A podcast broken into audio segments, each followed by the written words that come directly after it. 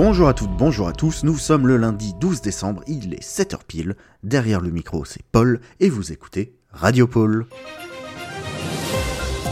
Hier, au changement d'équipe, un tragique incident est survenu. L'atelier de confiserie a été emporté lors d'un détachement de la banquise. Les équipes ont pu être évacuées à temps et seuls des blessés légers sont à dénombrer. Les experts confirment que ce type d'événement est voué à se répéter dans le futur. C'est pourquoi la direction a pris la décision de ne pas installer d'atelier d'urgence comme cela avait pu être le cas lors de l'incendie de 86, mais de réattribuer les lutins vers d'autres postes de travail.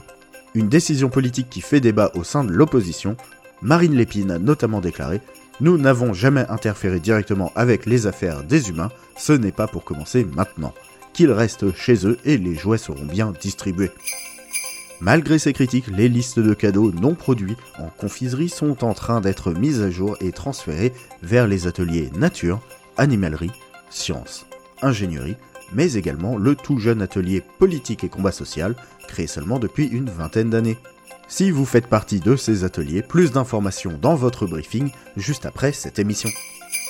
Malgré les incidents, la production avance et nous devrions passer sous la barre des 150 millions d'unités à produire demain matin.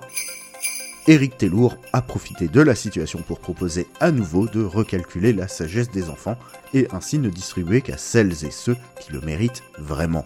Il a été accueilli comme il se doit par la réponse unanime et maintenant classique de la direction. Éric, t'es. Sur une note plus positive, l'atelier écriture et journalisme, un atelier de qualité, souhaite un joyeux anniversaire à Axel 12. Si vous croisez ce roi du 12 et du monochrome, partagez avec lui vos meilleurs voeux.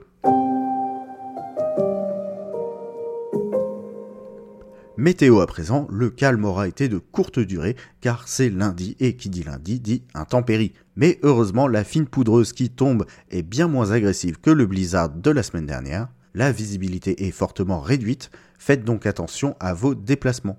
Utilisez les miroirs présents au coin de chaque bâtiment et dans le doute, un petit coup de poète n'a jamais fait de mal à personne.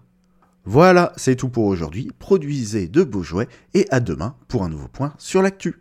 C'était Radio Pôle, la radio qui déboîte l'épaule.